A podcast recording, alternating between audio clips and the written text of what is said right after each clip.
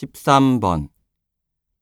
저는 보통 일이 끝나면 집에 가서 드라마를 봐요.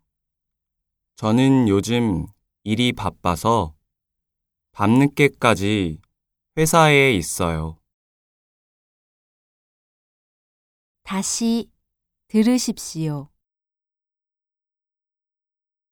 저는 보통 일이 끝나면 집에 가서 드라마를 봐요.